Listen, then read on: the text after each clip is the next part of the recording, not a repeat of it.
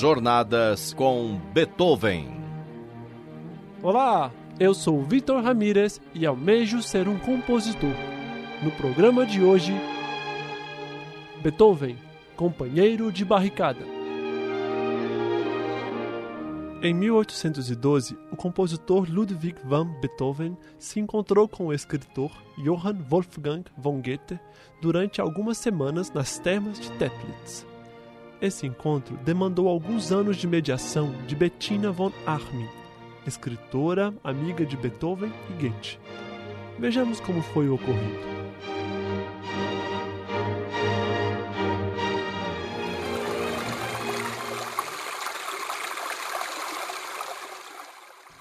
Herr Goethe, como vai? Inspirado em seu comentário de ontem, acabei de revisar a abertura Egmont. Mal consegui dormir trabalhando noite adentro. Venha, vamos ver as mudanças que fiz. Savá, Beethoven. Mas calma, calma, calma. Vamos devagar. Que hum. tal passear um pouco, respirar? Hum. Afinal, talvez não tenha sido o meu comentário que inspirou seu gênio, mas sim o calor saudável destas águas daqui de Teplitz. Ah, certamente o são. As águas destas termas estão cheias de musas inspiradoras. Beethoven, vamos às partituras. Mas ó, e por falar em musas, quem é que vem logo ali? Hum, a imperatriz e seus comparsas. Você quis dizer cortejo, não? É. Eis a tirana e o seu bando. Beethoven, sem ironias. Por que você não reconhece a grandeza desses senhores? Por favor, não diga isso da senhora tão graciosa. Sabe, sabe o senhor que, que mês passado estivemos uma tarde inteira a ler a sua abertura Egmont ao piano? E quanta emoção! Chorávamos corados de sentimentos. Ah, mas Goethe, é justamente porque eles só se emocionam que eu estou contra eles. E você? Logo você, poeta que atravessa minha consciência e alcança meu cérebro, vai lá se misturar com eles? Veja o que essa gente está fazendo ao senhor. Se sua poesia me inspira, é porque ela não restringe só ao coração, mas fala ao meu intelecto. Agindo assim, você se comporta como uma audiência romântica e não uma artística. Ah, não lhe, não lhe tiro a razão. Mas isso agora não convém. Falemos disso mais tarde. Pode ser? Vamos, vamos. Aprume-se que eles estão chegando. Não. Venha. Segure firme meu braço e erga-se. Se sou capaz de fazer a arte que você e a imperatriz tanto admiram, então são eles que se devem se curvar a nós, e não nós para eles, pelo menos. Horas, horas, solte o meu casaco. Que descontrole esse o seu. Que desajeita essa posição. Tem respeito por eles. De fato, eles não são perfeitos. Mas se não for a monarquia, quem protegerá a nossa civilização contra a barbárie? Hum, sua monarquia caquética não se defende. Bonaparte passou por aqui e agora tem a Prússia inteira nas mãos. Você critica a imperatriz a comparando a outro imperador. que diferença isso faz? Ah, meu amigo. Mas ao menos Bonaparte se fez imperador. Trabalhou para isso. Que mais além de nascer fez a imperatriz da Áustria para ter a sua posição? Não me curvarei a essa gente bajulada, que não se fez grande pelo seu próprio esforço. Adeus, Goethe. Tua atitude não tornará o mundo mais apreciável. Cuide-se. Hum, até um dia, Goethe. Até. Oh, querida Imperatriz Maria Ludovica, é uma honra encontrá-la por aqui. E o senhor Lirinovski, que belo chapéu. Água daqui não é revigorante? Sim, sim. Concordo que há um toque divino nessas águas. Esse encontro entre Goethe e Beethoven, duas figuras centrais da cultura alemã do século XIX, revela o quanto Beethoven se preocupava com a política de seu tempo e se colocava numa posição muito diferente da dos demais artistas de sua época. Enquanto Goethe acenava a monarquia e assim mantinha a postura servil do artista feudal, Beethoven recusou as bajulações gratuitas dessa classe e se impôs apenas e unicamente pela qualidade de seu próprio trabalho. Tal como os iluministas que repudiam o absolutismo feudal e defendem a igualdade entre os homens, Beethoven se consolida através do suor de seu esforço, exigindo ser valorizado pelo seu mérito e, por isso, é ciente de sua grandeza, recusando abertamente qualquer privilégio.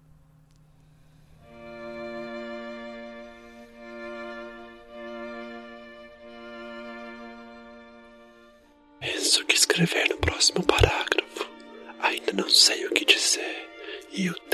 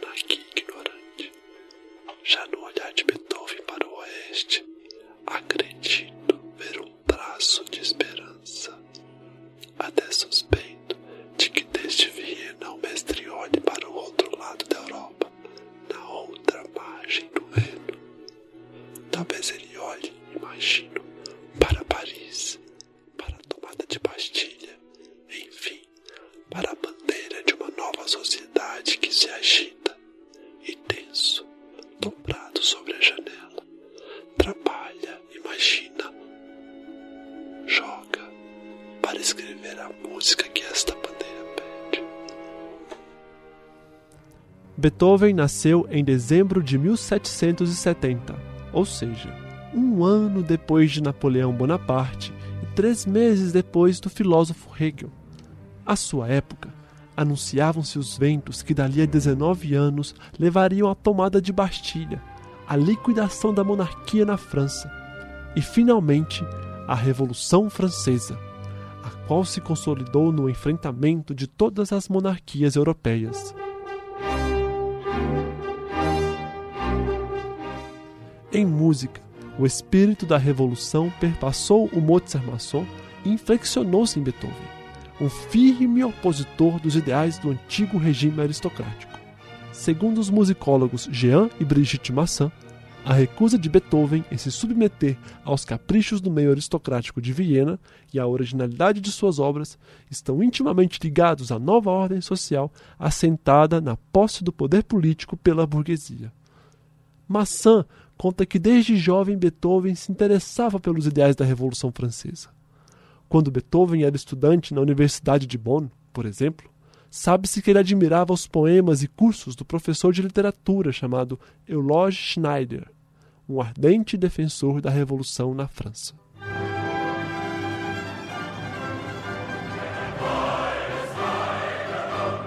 Segundo Massin, Beethoven, abre aspas, permaneceu indelevelmente fiel ao novo espírito que abalava o velho mundo, mantendo-se inquebrável nisso, contudo. Fecha aspas. Logo de sua mudança para Viena, no começo da década de 1790, Beethoven travou contato com os jacobinos vienenses, tendo recusado, inúmeras vezes, oportunidades de ser paparicado pela monarquia vienense. Em música, talvez o exemplo mais claro da convicção política de Beethoven seja de sua ópera Fidélio, a qual foi terminada em 1814. Conforme escreve Massin, o libreto desta ópera conta a história de Leonora, uma mulher heróica e apaixonada que se introduz na prisão do Estado com o nome e a vestimenta do ajudante de carceragem Fidélio. Leonor assume esse papel para resgatar da prisão o seu marido Florestan, o qual está detido secretamente e é condenado à morte. Ao final da ópera, Leonora consegue pôr em xeque o tirano e obter a libertação de Florestan e de todos os presos políticos, encarnando assim a união do amor e da força, que é a chave da estética e da ética beethovenianas. Ou seja, Leonora exalta sua paixão combatendo pela liberdade. A música do Fidelio de Beethoven traduz muito desse ideal de liberdade ao incorporar elementos musicais característicos da Revolução Francesa. No último ato da ópera, por exemplo, ouvem-se as grandes massas orquestrais sendo articuladas em um ritmo marcado e que é acentuado pelo uso da percussão. Há também o grande coro,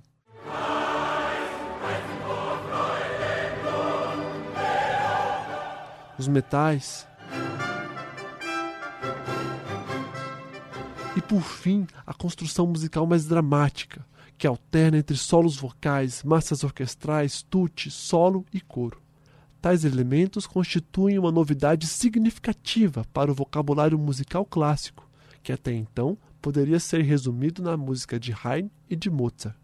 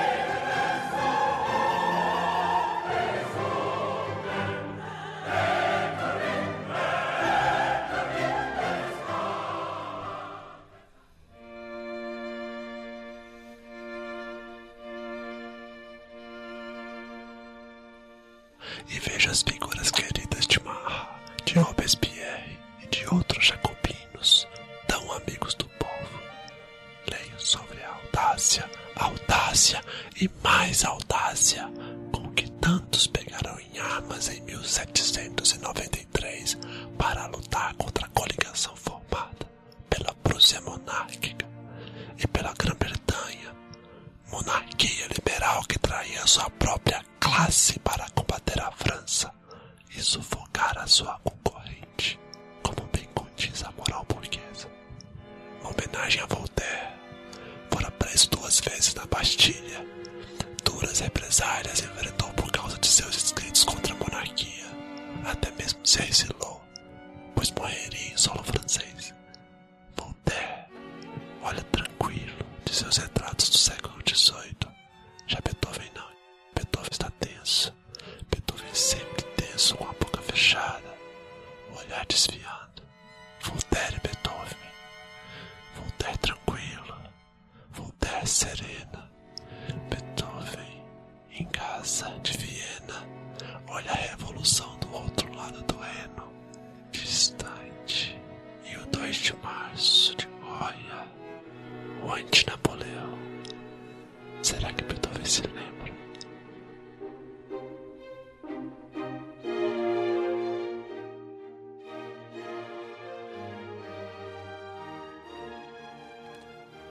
Se Beethoven nunca se curvou ou se deixou assediar pela aristocracia, há de se observar que ele também nunca experimentou as mesmas privações vividas por Mozart no fim da sua vida.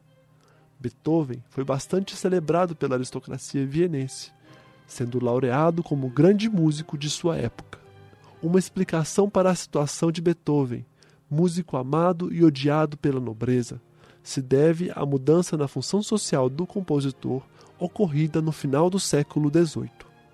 Se olharmos para uma época anterior, a do começo do século XVIII, descobrimos que compositores como Johann Sebastian Bach e Joseph Haydn, hoje apreciados em todas as salas de concerto do mundo, não eram mais do que empregados da corte ou da igreja. Conforme observa Massin, essa relação entre compositor e corte era mais saudável e experimentou um relativo auge em meados do século XVIII. Nessa época, a música que o compositor escrevia na corte era devidamente reconhecida, porque ela era o cerne da vida cultural da aristocracia. O príncipe de Köthen, que empregou Bach entre 1717 e 1721, por exemplo, apreciava muito da invenção de seu servo e inclusive tocava viola junto da orquestra nos ensaios dos concertos de Brandenburgo. Já Haydn tinha suas sinfonias tocadas semanalmente, e tal era seu reconhecimento que ele recebeu licença de seu príncipe para viajar por toda a Europa a fim de receber os lauros de sua música, naquele momento consagrada internacionalmente. Assim, apesar do compositor ser um servo hierarquicamente subordinado ao nobre mais estúpido da corte, geralmente o compositor era reconhecido e aceito pelos outros nobres. Nesse contexto, não era desonroso a atividade de Bach e Haydn. Aliás, toda a sua glória vem do desempenho sincero de sua função social.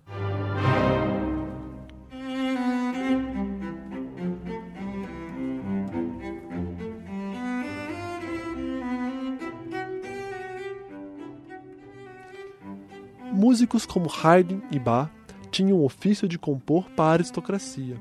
Eles eram contratados por essa classe e cumpriam uma função social. Ao longo dos séculos 17 e 18, a prática da música erudita vigorou e por isso conseguiu alcançar a consolidação de uma linguagem musical tida como clássica e que está representada nos nomes de Haydn, Mozart e do primeiro Beethoven.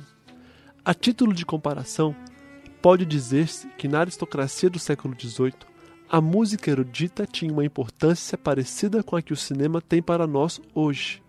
E conforme relata Massan, a vida desse meio permitiu que obras de significativa complexidade e riqueza musical pudessem surgir e ser compreendidas. Pertencem a essa época e a esse contexto obras fundamentais como a Sinfonia 95 de Haydn, os concertos de Brandenburgo de Bach e as suítes para cravo de Louis Couperin. A partir de meados do século XVIII, a decadência política e econômica da aristocracia levou a um rebaixamento estético, impedindo a continuidade de um meio musical saudável bastante para a apreciação e prática da música erudita. A aristocracia aproximava-se cada vez mais do mercado e por isso se aburguesava, diminuindo assim o seu ócio e aumentando a sua ignorância. Isso criou uma forte dissociação entre o trabalho artístico do compositor e o de seu público, fazendo que por volta de 1780 o músico se apartasse da corte e estabelecesse sua carreira nas salas de concertos frequentadas pela burguesia. A vida trágica de Mozart exemplifica perfeitamente essa transição. Mozart nasceu em 1756 e foi um menino prodígio, admirado por todas as cortes da Europa. Mas, aos 25 anos de idade, ele se desentendeu com seu patrão e por isso se tornou profissional liberal em Viena. Nessa época, Mozart ganhou muito, muito dinheiro com seus concertos e conheceu uma exaltante popularidade.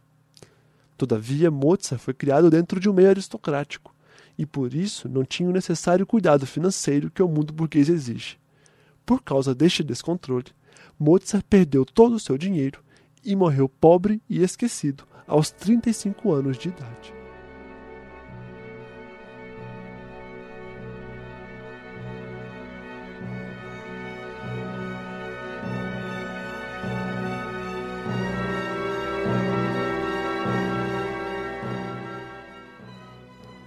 O exemplo de Mozart demonstra que essa situação social já estava modificada às vésperas da Revolução de 1789. Nesse contexto, a nova sociedade que pulsava dentro do jugo monárquico ainda não tinha encontrado sua devida expressão musical. Segundo Massan, será Beethoven o compositor da música necessária a este novo mundo que se abre depois da tomada do poder político pela burguesia.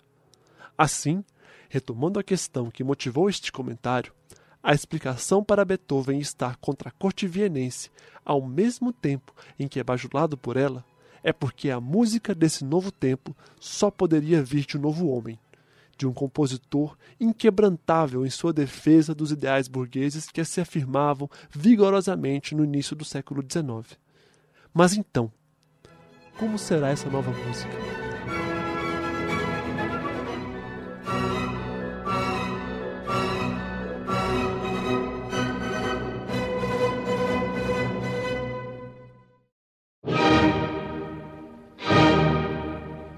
Jornadas com Beethoven.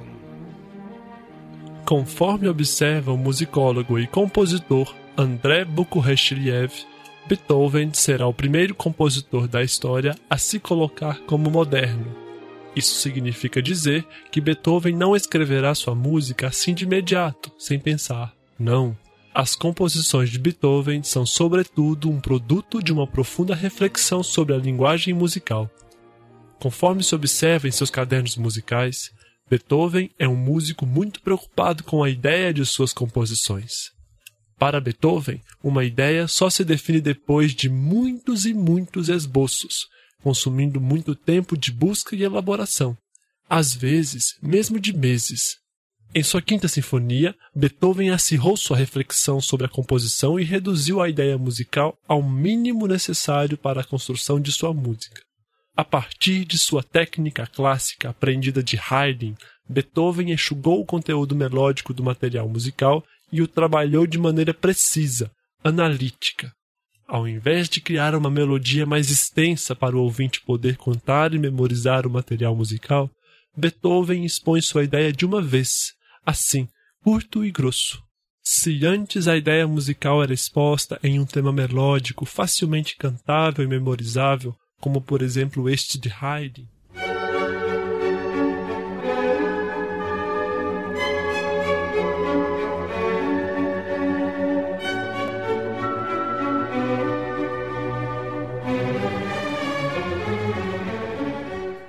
Beethoven enuncia seu tema neste motivo de quatro notas que inicia a Quinta Sinfonia. Esse procedimento de Beethoven é próximo do pensamento de Goethe escrito em seu livro Metamorfose das Plantas, e isso talvez explique o enorme apreço que Beethoven tinha por esse escritor. No Metamorfose das Plantas, Goethe observa que o caule de uma planta é muito diferente de suas folhas e raízes, mas ambos constituem uma coisa só. Eles são as partes da mesma planta que se originou a partir de uma única semente. Essa ideia, lançada por Goethe em 1790, foi agudamente elaborada na música de Beethoven 18 anos depois, em sua Quinta Sinfonia. O motivo inicial da sinfonia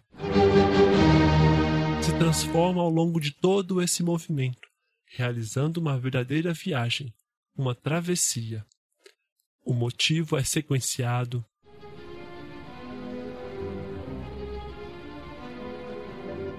Contraposto entre violinos ao agudo e contrabaixos ao grave. Articulado de maneira diferente.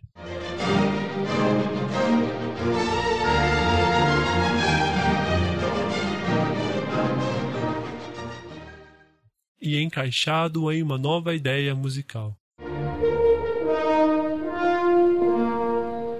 Por fim, as transformações deste motivo originam um esboço de melodia na trompa.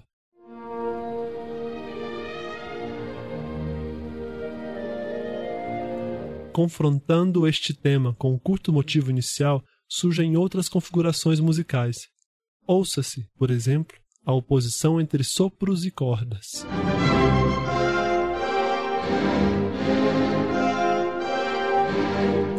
Que depois é comprimida, quase sumindo.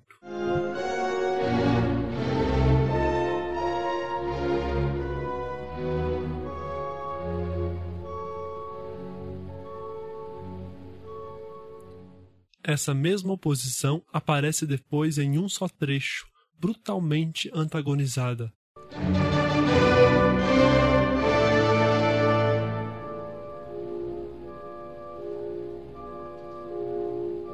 Surpreendentemente, após tantos arroubos, uma delicada melodia irrompe no oboé.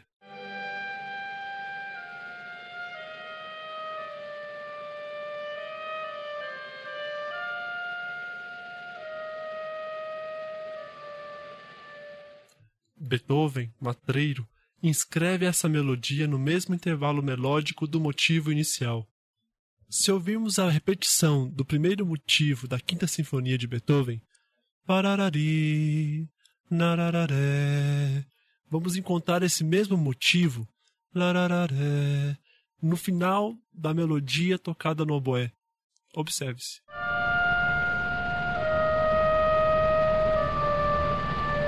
Estas notas finais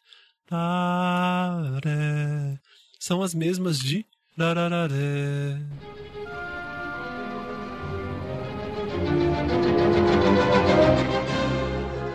Vamos ouvir o primeiro movimento da Quinta Sinfonia de Beethoven, em gravação histórica de Wilhelm Furtwängler.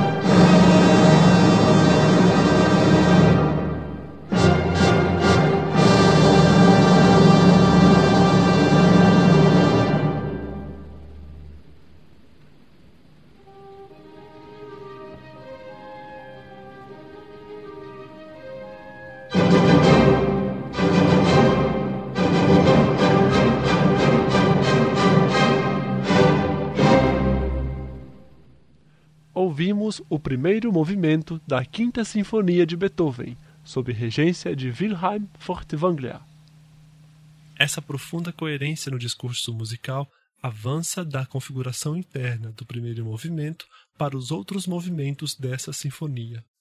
Se o primeiro movimento começa com a exposição explosiva do motivo de quatro notas, refutando o melodismo usual dos temas clássicos, o segundo movimento, o andante con moto, aceita a tradição e começa com um tema fácil de se cantar e de se lembrar, com algo de similar aos dos segundos movimentos de outras sinfonias clássicas.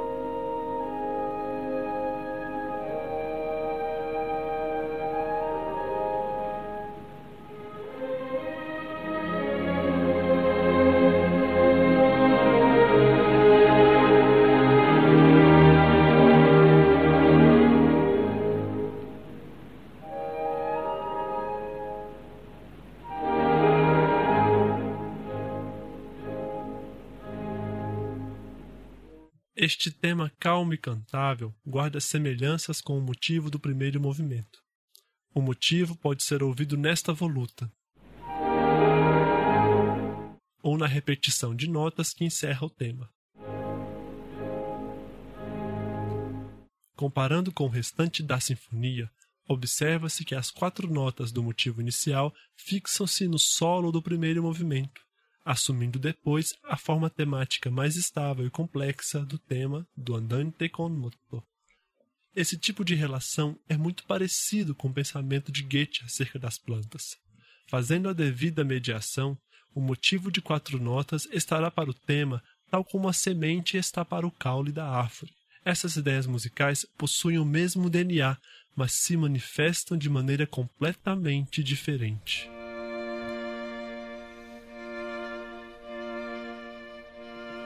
Beethoven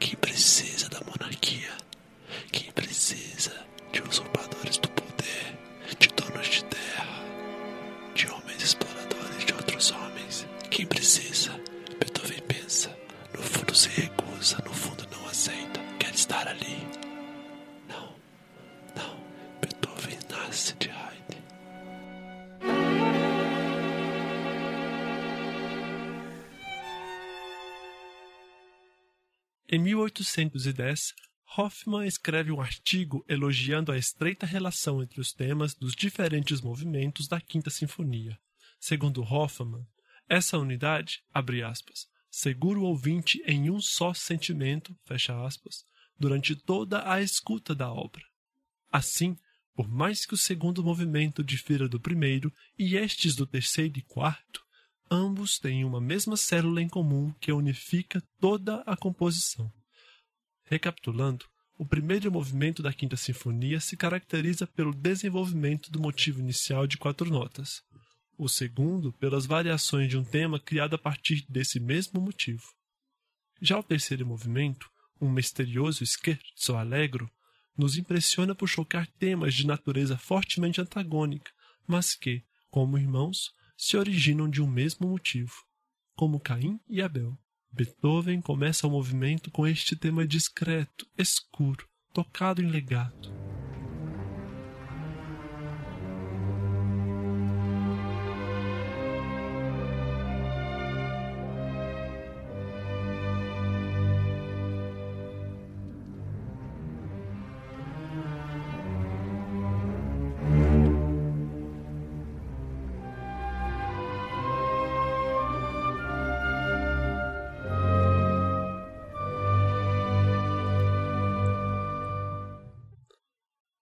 Pouco tempo depois, irrompe um outro tema, de caráter marcial, imperativo.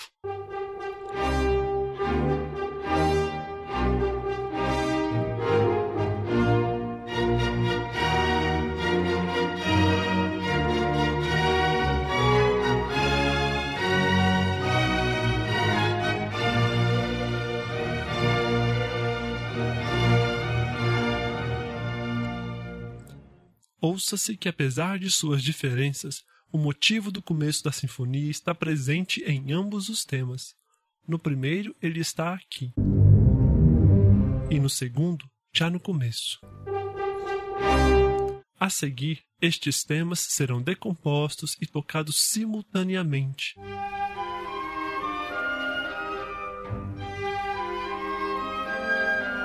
Para depois transitar para a segunda parte desse movimento, caracterizada por um terceiro tema exposto nos violoncelos.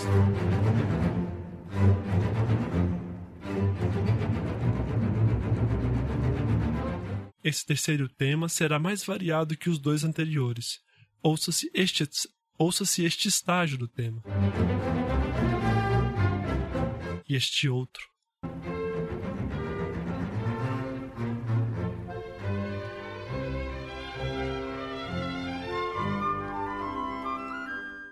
Para depois retransitar para o começo.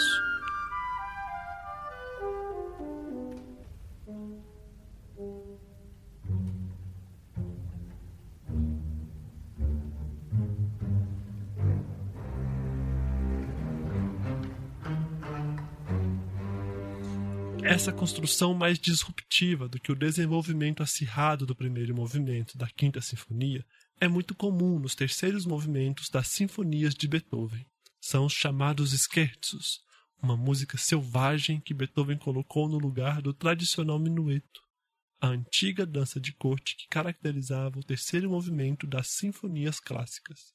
Vamos ouvir o Scherzo Allegro da Quinta Sinfonia de Beethoven sob regência de Wilhelm Furtwängler.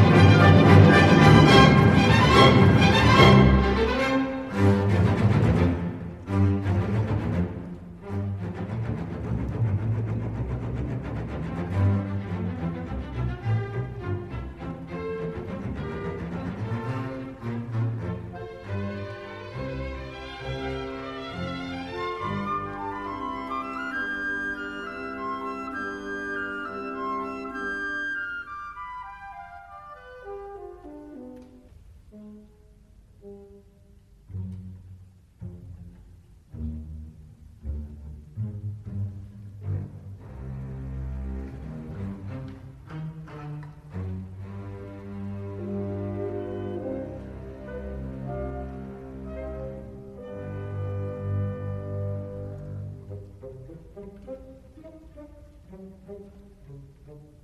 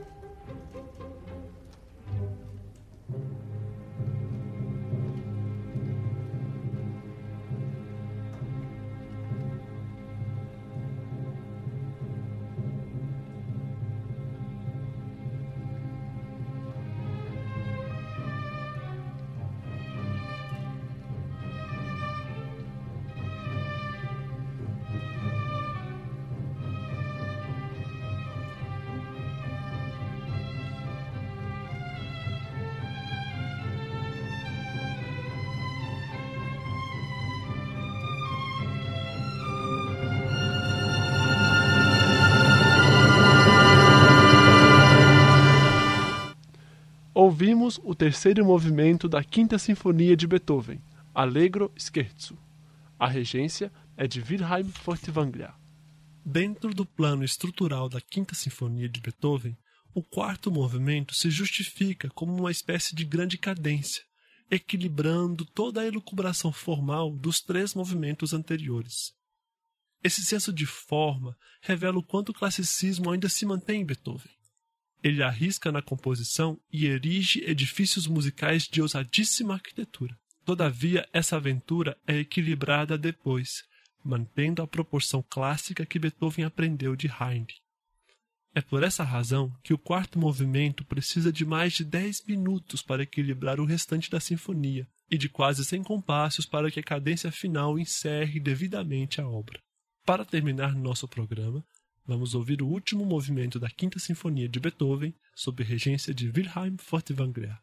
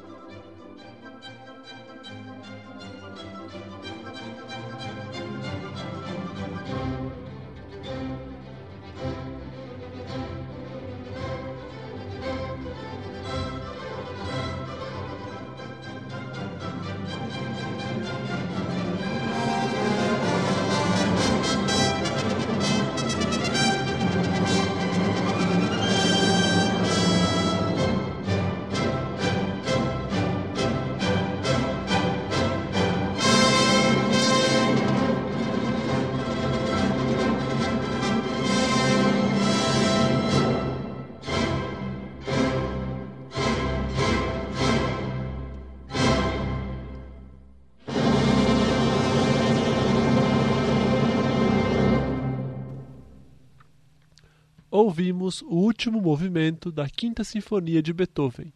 A regência é de Wilhelm Furtwängler.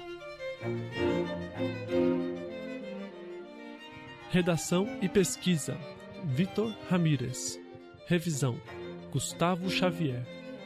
Locução: Vitor Ramírez, Ciro Tavares, Mário Santi. Observação: As falas da cena entre Beethoven e Goethe, apresentada no começo deste programa, são ficcionais. Essas falas foram inspiradas a partir dos relatos de Goethe e de Beethoven acerca deste encontro. O que de fato se sabe ter ocorrido é que em 1812 Beethoven e Goethe se encontraram em Teplitz por algumas semanas e que quando a imperatriz da Áustria apareceu, Goethe tirou seu chapéu e se curvou à monarquia, enquanto Beethoven evitou o encontro, evadindo-se em postura ereta e com seu chapéu firme sobre a cabeça, demonstrando claramente sua insatisfação. Beethoven relata ter repreendido duramente a Goethe devido à sua postura subserviente.